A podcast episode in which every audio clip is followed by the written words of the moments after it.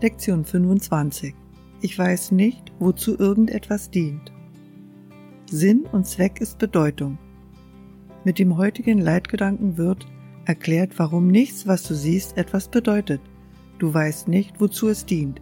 Deshalb ist es für dich bedeutungslos. Alles ist zu deinem Besten. Das ist es, wozu es dient. Das ist sein Sinn und Zweck und das ist es, was es bedeutet. Indem du das erfasst, werden deine Ziele geeint. Indem du das erfasst, bekommt das, was du siehst, eine Bedeutung. Du nimmst die Welt und alles in ihr aus dem Blickwinkel von Ego-Zielen als bedeutungsvoll wahr.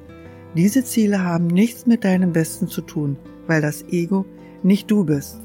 Aufgrund dieser falschen Identifikation bist du unfähig zu verstehen, wozu irgendetwas dient. Daher wirst du es zwangsläufig missbrauchen. Und wenn du dies glaubst, wirst du versuchen, die Ziele, die du der Welt zugeschrieben hast, zurückzunehmen, statt zu versuchen, sie zu verstärken. Man könnte die Ziele, die du jetzt wahrnimmst, auch so beschreiben, dass man sagt, sie drehen sich alle um persönliche Interessen. Da du keine persönlichen Interessen hast, drehen sich deine Ziele tatsächlich um nichts.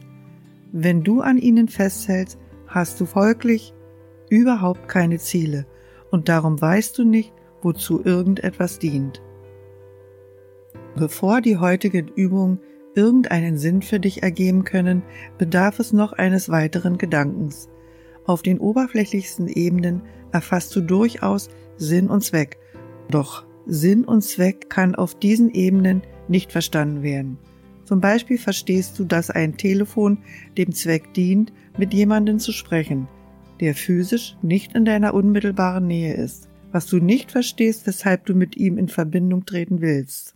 Und genau das ist es, was deinem Kontakt mit ihm bedeutungsvoll macht oder nicht. Für dein Lernen ist entscheidend, dass du gewillt bist, die Ziele aufzugeben, die du für alles aufgestellt hast.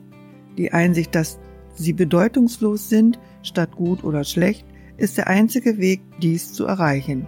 Der heutige Leitgedanke ist ein Schritt in diese Richtung. Sechs Übungszeiten, jede von zweiminütiger Dauer, sind erforderlich. Jede Übungszeit sollte mit der langsamen Wiederholung des heutigen Gedankens beginnen, worauf du dich umsehen und deinen Blick auf allem ruhen lassen solltest, was dir gerade ins Auge fällt, sei es nah oder fern, wichtig oder unwichtig, menschlich oder nicht menschlich. Sage beispielsweise, während deine Augen auf dem Gegenstand ruhen, den du so auswählst. Ich weiß nicht, wozu dieser Stuhl dient. Ich weiß nicht, wozu dieser Bleistift dient. Ich weiß nicht, wozu diese Hand dient. Sage dies ganz langsam, ohne deine Augen vom Gegenstand abzuwenden, bis du die Aussage über ihn abgeschlossen hast. Gehe dann zum nächsten Gegenstand über und wende den heutigen Gedanken an wie zuvor. Musik